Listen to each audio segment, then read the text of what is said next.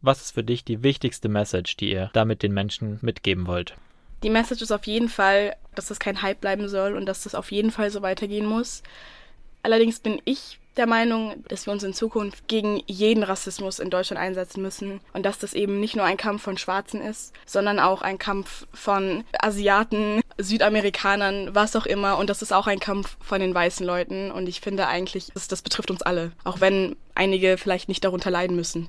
Was war denn deine Reaktion, als ihr dann gesehen habt, dass wirklich so viele Menschen da ähm, in München oder auch in ganz Deutschland zusammengekommen sind? Ja, ich war, ich war auf jeden Fall sehr motiviert und einfach erfreut, dass so viele wirklich Interesse haben, diesen, diesen Kampf zu unterstützen. Und ich war auch etwas überrumpelt, weil wir ja eigentlich nur 200 Leute auf unserem Platz zulassen durften. Das war dann schon sehr überrumpelt für mich, weil ich genau dort war, wo wir die Leute reingelassen haben. Aber es war, es war auf jeden Fall sehr, sehr motivierend und ich hoffe auf jeden Fall, dass es so bleibt. Ein Thema, das am Montag, glaube ich, auf jeder Titelseite war, ist die Diskussion über den Infektionsschutz.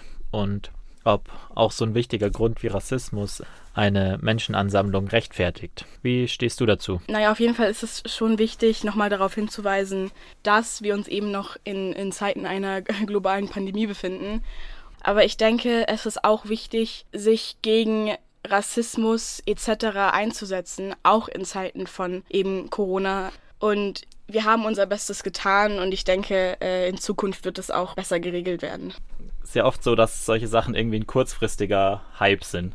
Habt ihr Ideen, wie ihr das in Zukunft auch länger irgendwie als Thema in die Gesellschaft bringen könnt? Ja, auf jeden Fall. Also wir hatten vor, zum Beispiel ähm, in Schulen Workshops anzubieten. Wir, wir haben auch wahnsinnig viel Feedback bekommen. Wir haben ganz, ganz viele Leute, die uns unterstützen wollen. Sei es eben, wie gesagt, Workshops in Schulen oder Beiträge auf Social Media, ähm, regelmäßige Veranstaltungen, Demonstrationen. Das soll auf jeden Fall so weitergehen. Du bist in der Afro-Jugend, das heißt, sowas wie Rassismus, Polizeigewalt sind wahrscheinlich jetzt auch, bevor das gerade so ganz groß rausgekommen ist, schon ein Thema für dich? Naja, also wir sind ja alles ähm, afrodeutsche, Jugendliche, junge Erwachsene und ähm, wir erleben eigentlich schon unser ganzes Leben lang Rassismus, sei er positiv oder negativ. Und natürlich ist das ein Thema, das uns sehr am Herzen liegt und das uns sehr lange beschäftigt. Ich denke jetzt, besonders in dieser Zeit, haben wir halt diese Aufmerksamkeit, die wir auch nutzen können und müssen. Deswegen, es hat uns schon immer beschäftigt, aber ich glaube, jetzt stehen wir mehr im Rampenlicht.